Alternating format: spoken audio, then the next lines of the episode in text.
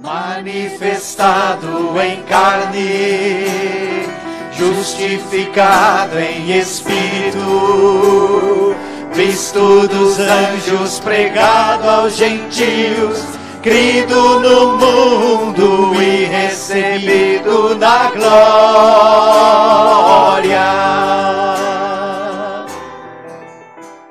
Aleluia. Amados, domingo passado nós ouvimos palavra do Senhor.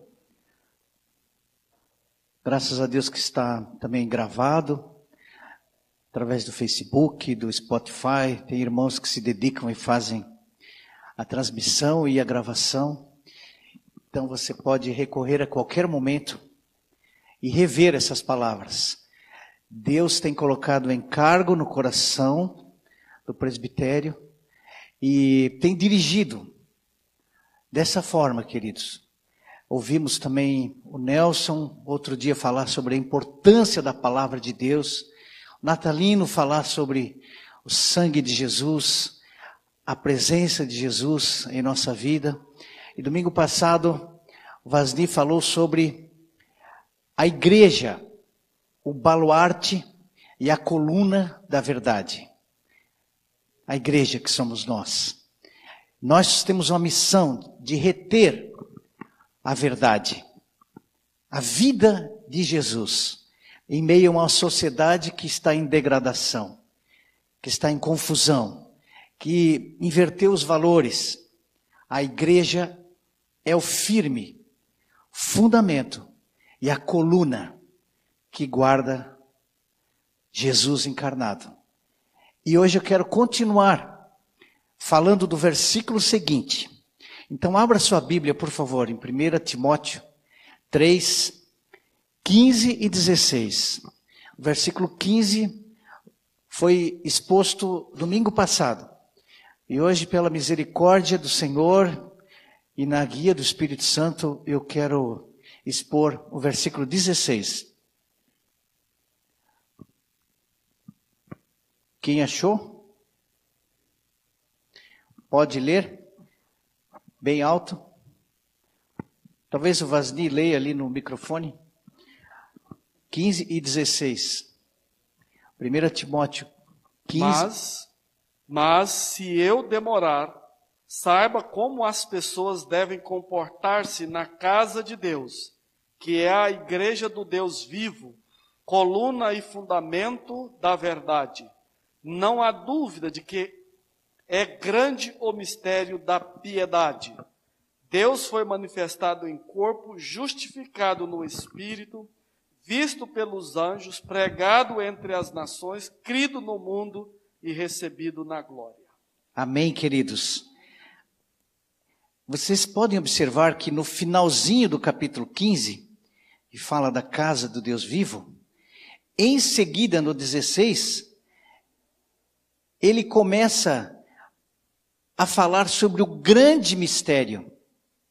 E Paulo usa essa expressão mistério pelo menos 20 vezes nas suas cartas, dentre as quais duas vezes com o superlativo grande. E aqui é uma vez que Paulo diz: grande é o mistério da piedade. Dá a impressão, para mim e para o leitor, talvez para você, que o versículo 15 trata de uma coisa, e daí Paulo, sem nos avisar, muda totalmente o disco e começa um outro tema, um outro assunto, falando da piedade. Mas eu quero dizer para vocês que o Espírito Santo tem, tem revelado ao meu coração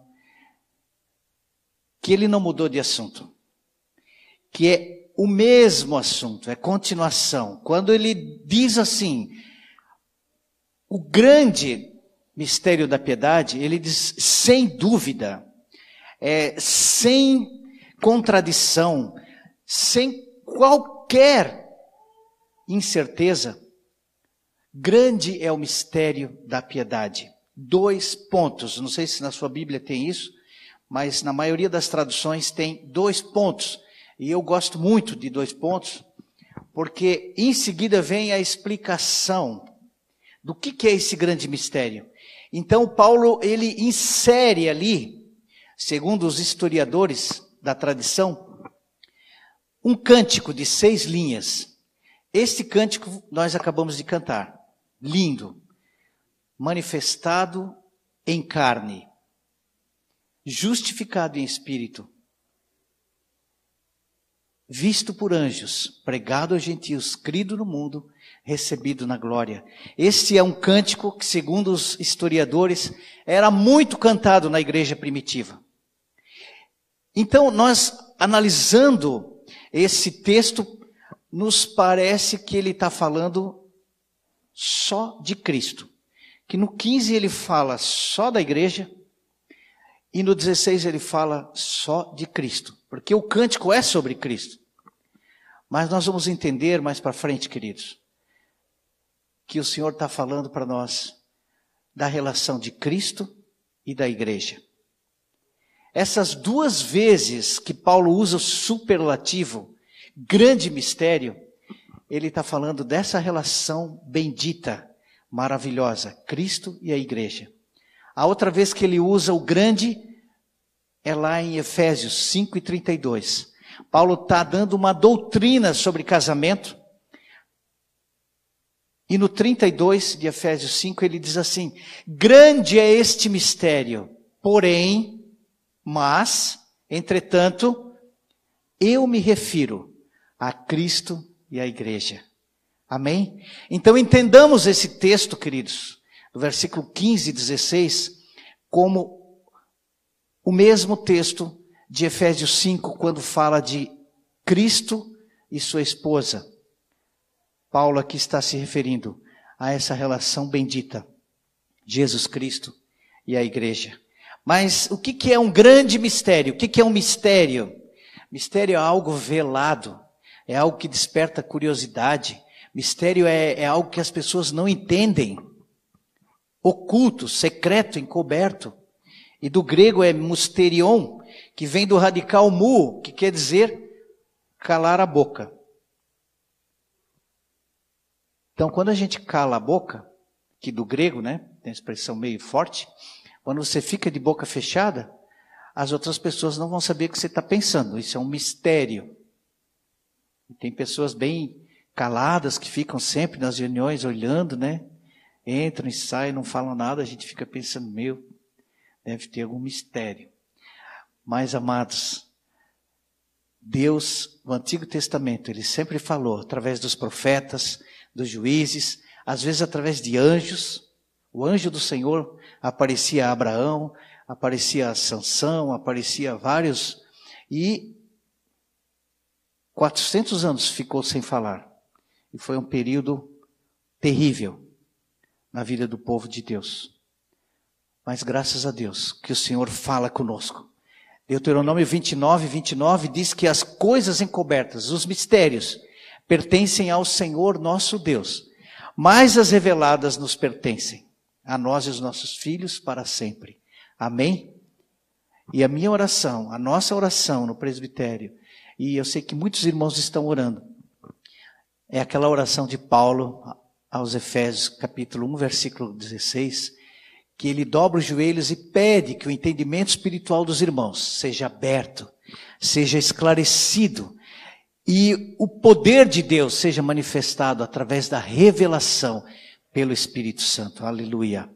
A revelação, amados, ela é nos dada através do Espírito Santo. O homem natural não pode entender as coisas espirituais, porque a carne cogita das coisas da carne, mas o homem espiritual tudo pode entender, porque cogita das coisas do Espírito, porque o Espírito Santo derrama revelação. E o conhecimento, o intelecto, a sabedoria humana, o conhecimento natural, queridos, muitas vezes atrapalha a vida cristã. Muitas vezes nós achamos que com o nosso intelecto nós podemos ter a plenitude da revelação. E é impossível. O intelecto humano, por mais sábio, pode ser um PhD em teologia, em filosofia e não sei o que tudo, não está habilitado a entender as coisas de Deus se não for por revelação do Espírito. A letra mata, mas o Espírito vivifica. Amados, na minha vida espiritual cristã, eu tenho me deparado muitas vezes com um trecho que eu sei de cor, eu recito muitas vezes, muitas vezes, muitas vezes. Daqui a pouco, daquele trecho, saltam palavras gigantes, palavras-chave que eu costumo dizer. E dali impacta a minha vida de uma forma tremenda. E esse texto que eu estou ministrando com vocês hoje foi assim. Outra vez falei sobre a graça e a verdade. Um texto que eu sabia muito de cor e recitava. Daqui a pouco ficou grande. Meu Jesus, o Senhor veio cheio de graça e verdade. O que eu estou fazendo com isso? Então, queridos, leiam a palavra sistematicamente. Estudem a palavra, meditem na palavra, orem a palavra, fiquem quietos diante da palavra e o Espírito Santo vai trazer revelação. Não se baseie no seu próprio conhecimento, como diz Provérbios. Não se estribe no seu conhecimento. Não pense que você vai obter revelação pelo seu intelecto. Foi no desejo do conhecimento que o homem caiu. Caiu na mentira do diabo. Foi no orgulho do conhecimento que o paganismo teve sua origem. Misticismo, é, seitas herméticas, até hoje estão por aí. Foi na filosofia que os gregos procuraram a sua glória. No conhecimento da vontade de Deus que o judeu tinha o seu orgulho. Se orgulhava de observar a lei. Mas faltou-lhe revelação. E a revelação é dada da parte de Deus pelo Espírito Santo ao seu povo. O Espírito é que traz vida. Amém, queridos? O Espírito Santo, ele faz com que a semente que é a palavra de Deus tenha um poder dentro dela, um poder latente, a vida latente dentro dessa, dessa semente. E nós, ouvintes, precisamos render o nosso coração ao Senhor.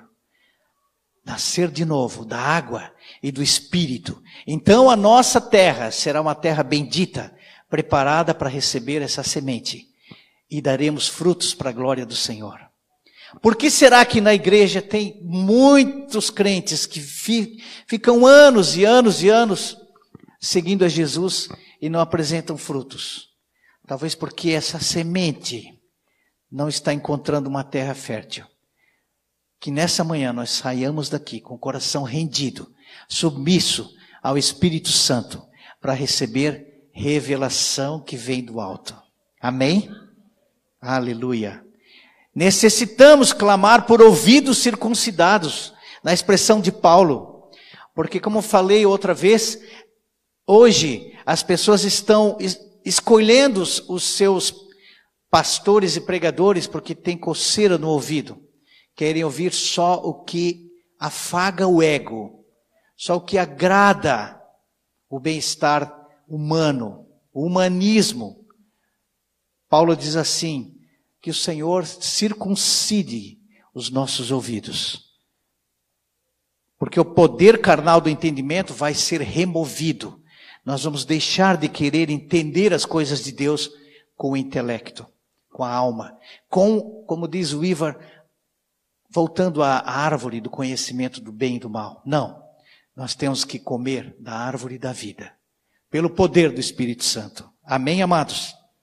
Jesus falando do seu ministério para alguns que estavam lhe ouvindo, pobres de coração, de espírito. Ele orou ao Pai e dizendo: Pai, bendito seja o teu nome, Criador dos céus e da terra, porque tu ocultaste estas coisas aos sábios e grandes, mas revelastes aos pequeninos. Glória a Deus que o Senhor revela as suas coisas mais íntimas, mais preciosas ao povo de Deus que tem o coração quebrantado e que espera pelo mover do Espírito Santo. Eu coloquei ali embaixo, amados, uma história maravilhosa. Eu não vou ter tempo de ler com vocês. São 20 versículos. Mas que eu chorei muito diante dessa história, essa semana. Quando Jesus ressuscitou, ele sai de Jerusalém e vai e ao encontro de dois discípulos ao caminho de Emaús, uma aldeia distante de Jerusalém. E Jesus encontra eles, eles estavam discutindo, mas estavam com semblantes tristes, e Jesus pergunta: O que é que vocês estão conversando com tanta ênfase? E um deles, o Cleopas, perguntou assim: Tu és o único judeu que estiveste em Jerusalém e não sabes o que tem acontecido nesses dias?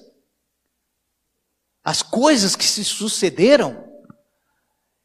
E eu achei tão engraçado, amados. Jesus usou de humor. Eu chorei e ri ao mesmo tempo, porque Jesus perguntou assim: Disse-lhe Jesus, quais? Quais? Quais acontecimentos? O que, que aconteceu em Jerusalém? É engraçado, não é? E eles assim, quais? Jesus, poderoso em obras, justo, curou muitas pessoas, só fazia o bem e foi morto. E nós que achávamos que era o Messias que viria libertar a nossa nação do, da escravidão, do jugo de Roma, ele morreu. Tu não sabes? E Jesus continua a conversar com eles. E Jesus disse: Por que vocês são tardios, de coração duro, para entender as Escrituras? E diz que Jesus passou a ensiná-los, passando desde Gênesis, passando pelo Pentateuco, passando pelos juízes, pelos profetas, por salmos, pelos profetas maiores. E o Espírito Santo me disse assim: essa aí foi a primeira escola dominical. Jesus foi o fundador da escola dominical, queridos. Era domingo de manhã. E Jesus estava, ou talvez à tarde, não sei, eu sei que Jesus estava ensinando para eles todo o conselho de Deus. E eu me pus no lugar daqueles abençoados discípulos. Já pensou eu, caminhando e tendo uma aula com Jesus, queridos? E diz que quando Jesus chegou na casa deles, partiu o pão, abriram-se os olhos, e eles perceberam que era Jesus. E um deles disse: Por isso que nosso coração ardia tanto quando ele falava. Que o Espírito Santo possa fazer o nosso coração arder, queridos. Cada vez que lemos a palavra do Senhor, que o Espírito Santo revele do alto e faça o nosso coração arder em chamas para Deus. Amém? Se você não tem experimentado isso, ore. Ore ao Senhor. Pegue a tua Bíblia, abra e ore ao, ao Senhor. Ore em línguas. Leia a Bíblia orando em línguas. E deixe o Espírito Santo fazer saltar as sagradas letras, transformando em rema, em vida de Deus. E esse rema vai encarnar na tua vida, na tua personalidade, no teu caráter, no teu procedimento. E você vai gerar frutos para a glória do Senhor. Amém?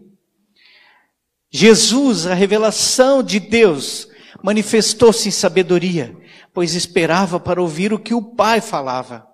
Amados, a gente lê em João principalmente, no Evangelho de João, Jesus diz várias vezes: Eu, eu não falo de mim mesmo, eu espero para falar o que o Pai fala, então eu falo. Que o Senhor nos dê um coração desse, perfeitamente ensinável. E que esta seja a marca do Espírito Santo na vida de cada um de nós. Depender do Espírito Santo em todas as coisas. Não só quando lemos a palavra, mas para decidir sobre um negócio. Se eu compro, se eu vendo, se eu caso, se eu, o que, que eu faço, se eu mudo de lugar. Dependa do Espírito Santo. Aprenda a ouvir a voz do Espírito Santo. Como diz o Acélio aqui, há um mês atrás, valorize a presença do Espírito Santo. Prefira a presença do Espírito Santo. O apóstolo Paulo diz, quando foi ter com os coríntios, ele diz assim: A minha palavra e a minha pregação não consistiram em palavras persuasivas de sabedoria humana, mas em demonstração de poder e do Espírito Santo. E ainda ele diz: Mas falamos a sabedoria de Deus, oculta em mistério, a qual Deus ordenou antes dos séculos para a nossa glória, a qual nenhum dos príncipes deste mundo conheceu, porque se tivessem conhecido, jamais teriam crucificado o Senhor da glória. Então, amados, percebam como é importante dependermos do Espírito Santo para recebermos revelação dos mistérios de Deus.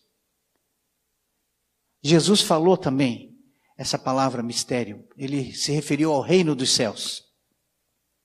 Aos pequeninos é dado esse privilégio de conhecer, é revelado os mistérios do reino dos céus. Então, que o Senhor nos dê graça. E é, voltando àquele versículo inicial ali, o 16, nosso texto base, a oração é essa. É, sem controvérsia, sem dúvida alguma, com certeza. É isso que começa assim, né? É, grande é o mistério da piedade. Então, falei inicialmente do mistério em si, da revelação. Agora vamos falar rapidamente da piedade. Piedade, amados, é, na prática, é uma vida que expressa Deus. Para ser mais diretivo, piedade é a vida de Deus no Espírito, através de Cristo, encarnada na nossa vida na nossa existência. Então, a vida de Deus, pelo Espírito Santo, refletido na face de Cristo e encarnado em nós. Pensa que coisa maravilhosa, poderosa, cada um de nós expressar a vida de Deus nessa terra. Esse não é o propósito eterno de Deus que temos aprendido?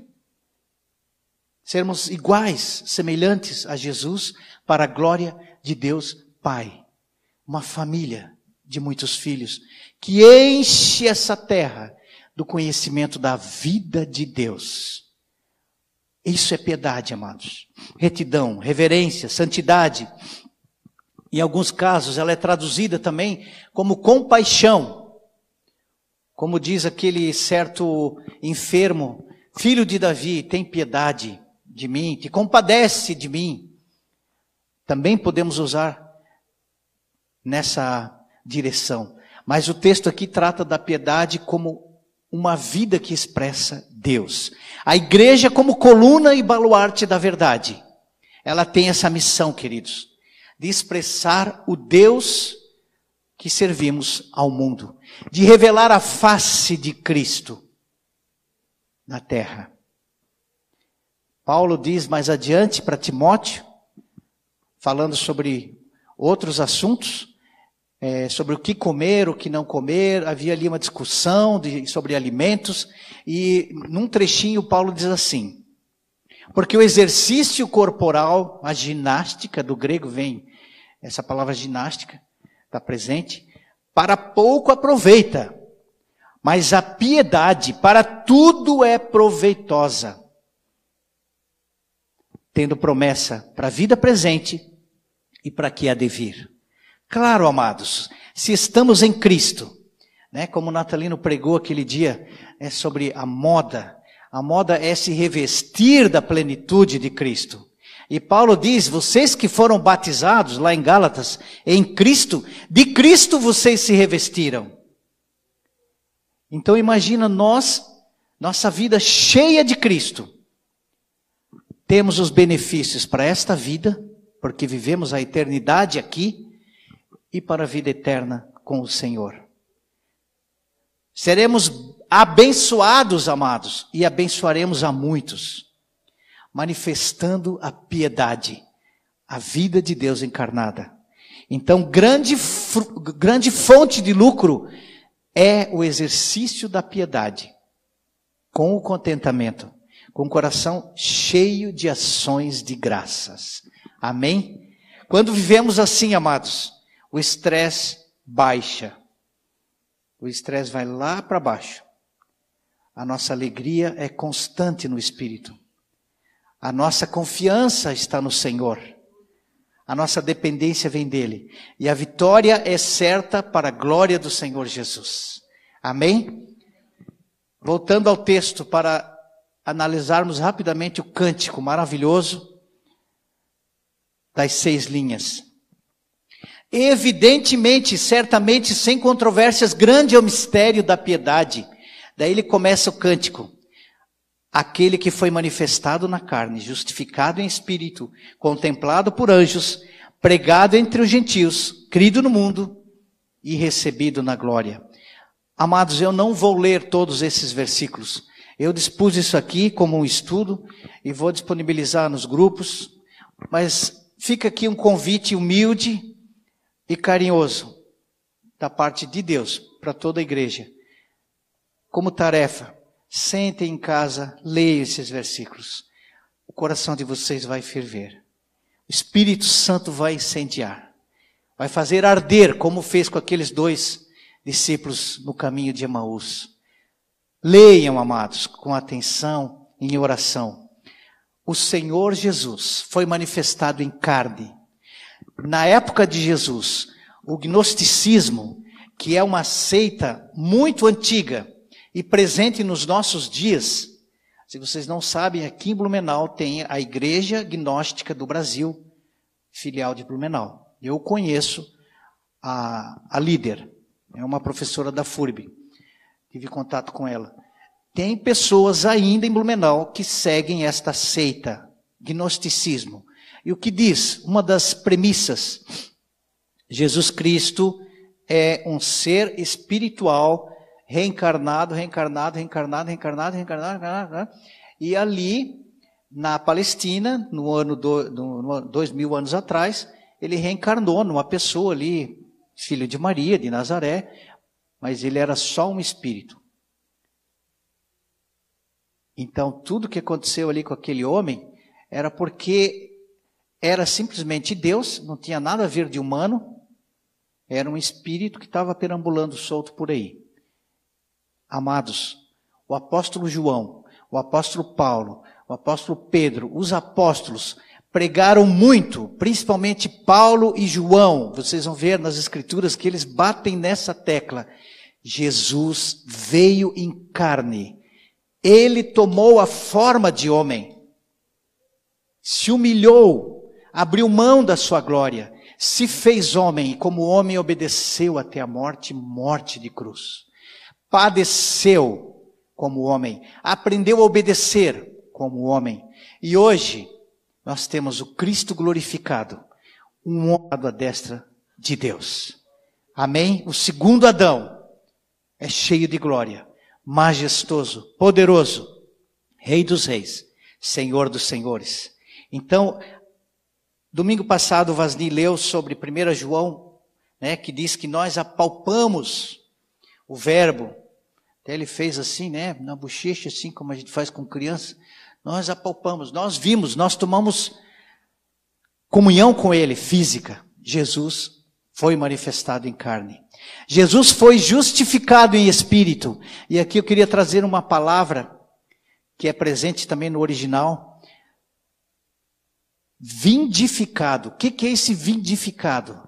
Amados, vindificado é que Deus Pai deu testemunho, assinou embaixo, declarou: Este realmente é o meu filho amado, em quem eu tenho prazer. O Espírito Santo fez isso. Então, ele foi justificado em sua ressurreição, mas ele foi vindificado em diversas situações. Este é o Cristo. Quando, quando Pedro é usado pelo Espírito Santo de Deus e traz a revelação do Pai. Jesus disse assim: Pedro, não foi carne, não foi sangue que te revelou, foi o Pai que te revelou pelo Espírito Santo que eu realmente sou Cristo, o Filho do Deus vivo. Então, ele foi vindificado, queridos, desde o Antigo Testamento. Quantos salmos maravilhosos! Leiam o Salmo 22, leiam Isaías, Isaías 61, Isaías 53, fala de Jesus, o Espírito Santo vindificando Jesus como autor e consumador da nossa fé. Foi contemplado por anjos e muitas situações da vida de Jesus. Desde que ele chegou na manjedoura, anjos contemplaram Jesus. Um coral de anjos se juntou aquele anjo que falava com os pastores e louvaram Jesus em alta voz, dizendo: Hosana, bendito, louvado seja Jesus Cristo. Na ressurreição, um anjo estava ali, removeu a pedra, assentou-se sobre a pedra e falou com as mulheres. Então, amado Jesus foi visto por anjos. Os anjos o serviram no final de sua tentação. No último dia, os 40 dias, Satanás foi embora e os anjos vieram e o serviram. Ele foi pregado aos gentios. Hoje estamos aqui pregando esse nome precioso, a mensagem da cruz. Jesus Cristo ressuscitado, Jesus Cristo crucificado. Em toda a terra temos pregado a mensagem que Jesus é o nosso Senhor e Salvador. Aleluia. Ele foi crido no mundo. Quantos aqui hoje creem no nome do Senhor Jesus? Amém. Nós cremos no Senhor. Jesus foi crido no mundo. Lá em Atos 13, 47, 48 diz isso, porque o Senhor assim nolo determinou. Eu te constituí para a luz dos gentios, a fim de que sejas para a salvação até os confins da terra. Os gentios, ouvindo isto, regozijavam-se e glorificavam a palavra do Senhor, e creram todos os que haviam sido destinados para a vida eterna. Nós cremos no Senhor Jesus. Ele nos escolheu, nos chamou, e hoje estamos aqui. Ele foi recebido na glória, sim, diante de muitas testemunhas. Ele foi assunto ao céu. E quando ele estava subindo, uma nuvem o cobriu.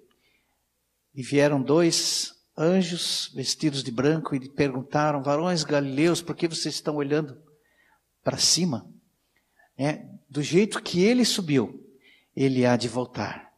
Jesus, lá em Hebreus 1, 3 diz: Ele assentou-se à direita da majestade nas alturas. Jesus foi recebido na glória. Agora, amados, eu quero já ir para a conclusão. Com isto aqui que o Senhor trouxe de revelação.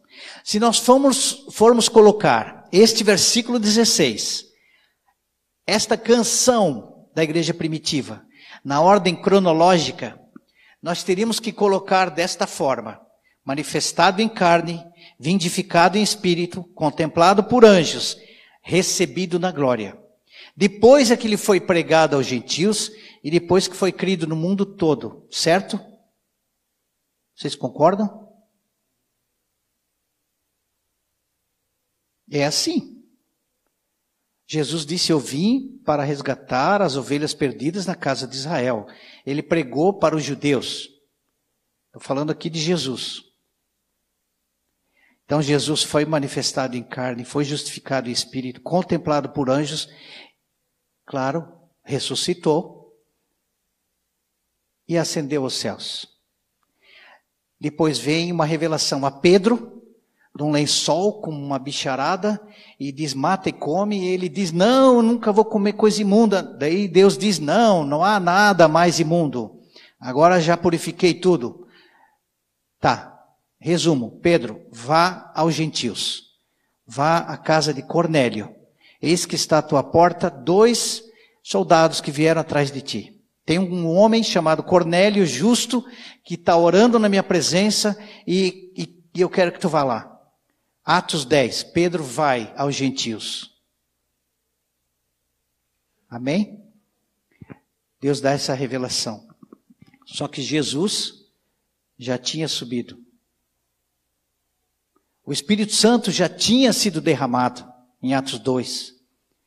Então, a mensagem aos gentios começa em Atos 10, assim, a grosso modo. E depois Pedro recua e fica com a pregação aos judeus, ministério da circuncisão, e passa a vez para Paulo. Deus então chama Paulo, levanta Paulo e Paulo aceita o encargo. E ele se torna o apóstolo dos gentios. Então ele é pregado aos gentios, este Jesus, e é crido no mundo. Esta é a ordem cronológica. Mas por que que essa canção foi escrita dessa forma? Queridos, aí está a revelação de por que Paulo uniu o versículo 15, falando da igreja do Deus vivo, baluarte, coluna da verdade, e em seguida começa com essa canção. É porque, queridos, quem foi recebido na glória nesta música aqui, da igreja primitiva, nesta ordem que está ali, é o Cristo corporificado. O Cristo que Paulo explica na carta aos Efésios.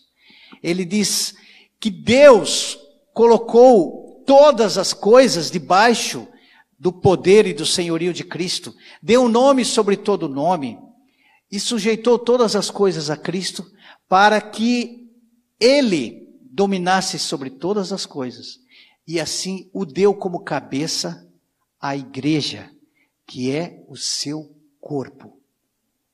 Então, amados, depois que o evangelho de Jesus foi for pregado a todos os gentios, crido no mundo por aqueles que foram destinados para crer, então este Jesus, Cristo como cabeça, e seus membros como corpo vivo que somos nós, que manifestamos a presença viva de Deus, porque somos o seu corpo vivo sobre a terra, seremos arrebatados. Amém? O Senhor Jesus novamente será recebido em glória com sua igreja no arrebatamento. A igreja, corpo de Cristo, como grande mistério da piedade. Aí está o mistério. A igreja, como corpo de Cristo, é o mistério da piedade. Assim como Jesus, na igreja, como cabeça, faz parte do mistério da piedade. É uma coisa só, é um casamento perfeito. Assim como lá em Efésios Paulo diz, eu não me refiro a vocês, homens e mulheres, eu me refiro a Cristo e à igreja. Um grande mistério.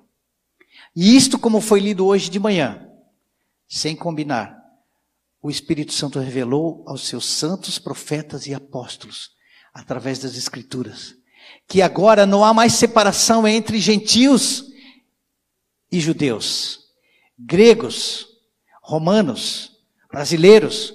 Agora, o muro da separação que fazia inimizade foi derrubado. E agora nasceu um novo homem. Ele mesmo fez em si mesmo o novo homem, Jesus Cristo, cabeça, sua igreja, o corpo, os muitos membros. Aleluia. Nós somos uma coisa, queridos. Igreja e Jesus. É o mistério da piedade. E nós seremos recebidos em glória. Mas nós temos que viver aqui, segundo a piedade. Quem será arrebatado? Aqueles que fizerem parte desse mistério da piedade. Os membros de Cristo Aqueles que transmitem a vida de Deus no corpo. Por isso que o Acélio profetizou outro dia, o Senhor vai fazer muitos milagres, vai operar maravilhas, mas através de quem? Do corpo, da igreja, do mistério da piedade. Dessa interação espiritual de vida de Deus. Cabeça, corpo, corpo, cabeça, cabeça, corpo. E vocês sabem que existe três princípios para um corpo estar vivo, né? Para um corpo ser corpo, para não ser cadáver.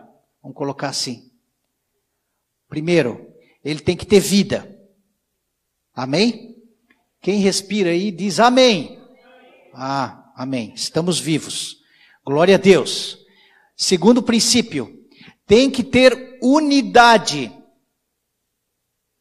Vocês imaginem, é, quem aqui estudou na área da saúde ou educação física, faz anatomia. Então, lá no laboratório de anatomia tem muitas peças, a gente chama de peça. Não é nem membro, nem sistema, nem é peça. Então, tem um cérebro, tem o lado direito, o lado esquerdo, tem, é, que mais? Os dentes, tudo separado, né? Tem um fígado lá, tem um rim, são peças. Pergunto para vocês, se a gente juntar todas as peças no laboratório de anatomia, todas, não falta uma, isso, isso é meio impossível. Mas é, é um corpo, é um cadáver, continua. Então, vida, unidade e propósito. Por quê? Porque um corpo sem propósito, sem nada, parado, ele vai ficar doente e vai morrer logo. Então, amados, a igreja é isso. A igreja tem vida. A igreja tem unidade, que o Espírito Santo promove. E a igreja tem um firme propósito, que nós sabemos. O propósito eterno de Deus. Amém? E essa igreja, triunfante, poderosa, essa que foi forjada no corpo partido de Jesus Cristo, do seu lado perfurado, que foi selada no dia do Pentecoste, esta igreja triunfante, ela segue para a glória do Senhor, adiante. Ela vai e está fazendo e fará aquilo que está na cabeça, que é Cristo, para a glória de Deus. Gênesis 1, 27, Colossenses 1, 27. É uma coincidência ali esses números, mas amados. Em Gênesis 1, 27, a Trindade diz: façamos o homem a nossa imagem e semelhança. O que, que é isso? O homem foi criado para transmitir exatamente a vida de Deus, todos os seus atributos de caráter, toda a sua santidade, todo o seu poder, toda a sua plenitude de vida.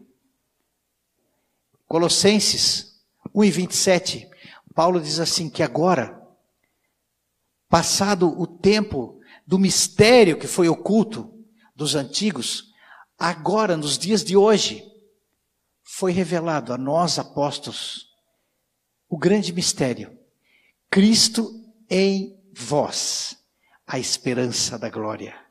Amados, Cristo em nós, a vida de Cristo em nós, é a única esperança de manifestarmos a glória de Deus, os seus atributos, a sua vida, o seu propósito. Amém?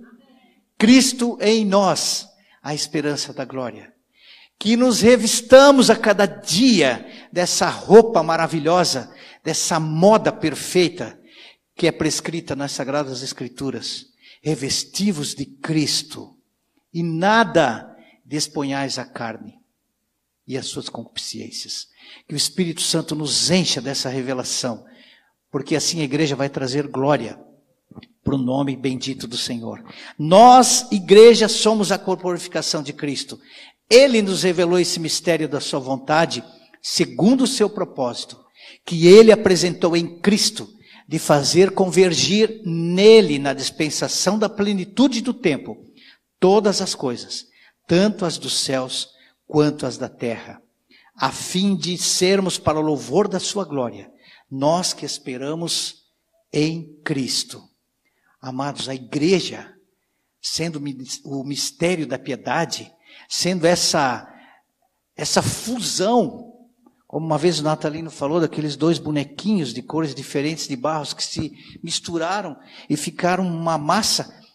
Isso é a igreja, o mistério da piedade, amor. Amados, nós somos é o amor de Deus revelado, a graça de Deus revelada, a verdade de Deus revelado. Nós somos a vida de Deus nessa terra. Como o mundo vai conhecer Jesus se não for através da igreja? O apóstolo Pedro nos dá uma lição muito preciosa, maravilhosa. Eu quero agora que vocês, por favor, fiquem em pé, já estamos terminando. Mas vamos ler, vamos fazer essa leitura de 2 Pedro e vamos encerrar. 2 Pedro apresenta um conselho, amados. Uma, uma forma maravilhosa para vivermos essa piedade. Segunda Pedro, Pedro capítulo 1, versículo 3 em diante.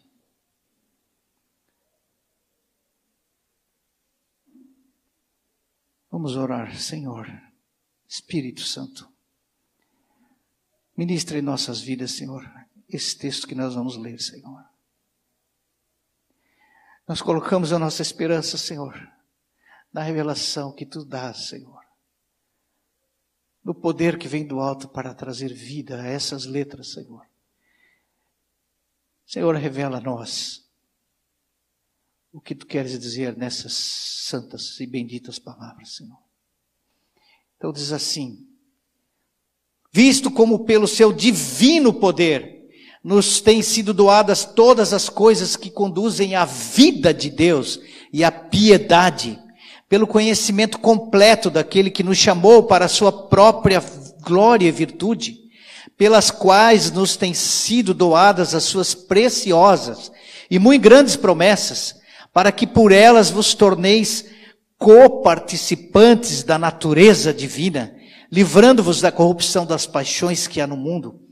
Por isso mesmo, vós, reunindo toda a vossa diligência, que é esforço, associai com a vossa fé a virtude, com a virtude o conhecimento, com o conhecimento o domínio próprio, com o domínio próprio a perseverança ou paciência, com a perseverança a piedade, com a piedade a fraternidade e com a fraternidade o amor. Porque estas coisas existindo em vós e em vós aumentando, fazem com que não sejais nem inativos, nem frutuosos no pleno conhecimento de nosso Senhor Jesus Cristo. Amém, amados? Queridos, leiam esse texto mais vezes, meditem nisso.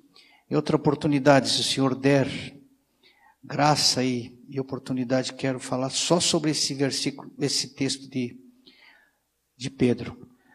Finalmente, a última lâmina é essa. Oremos para que o Senhor abra os nossos olhos, para vermos o quanto de nosso cristianismo consiste apenas de palavras, de pensamentos elevados e de sentimentos comoventes, mas não do poder de Deus. Que o Senhor tenha misericórdia, que o Espírito Santo continue trabalhando com sua igreja, para que sejamos avivados pelo poder do Espírito Santo, para compreendermos as coisas celestiais, para termos revelação de Deus através da palavra. Amém? Senhor, nós oramos juntos, abrimos o nosso coração, Senhor, para receber, Senhor, o governo, para receber, Senhor, o poder, a ação, a manifestação do teu Espírito sobre nossas vidas, Senhor, em todas as áreas, Senhor, mas também na leitura, no estudo, na meditação, na adoração da palavra, Senhor. Nós queremos isso, Senhor. Ministra em nossos corações. Queremos sair daqui, Senhor, com o coração fervendo, Senhor. Desperta em nós, Senhor, desejo, sede, fome de buscar a tua palavra, de preferir a tua presença de andar contigo. Em nome de Jesus, eu abençoo cada um de vocês, que isso seja realidade, verdade e que o Espírito Santo possa trabalhar no coração de cada um e daqueles que estão em casa também. Em nome de Jesus. Amém.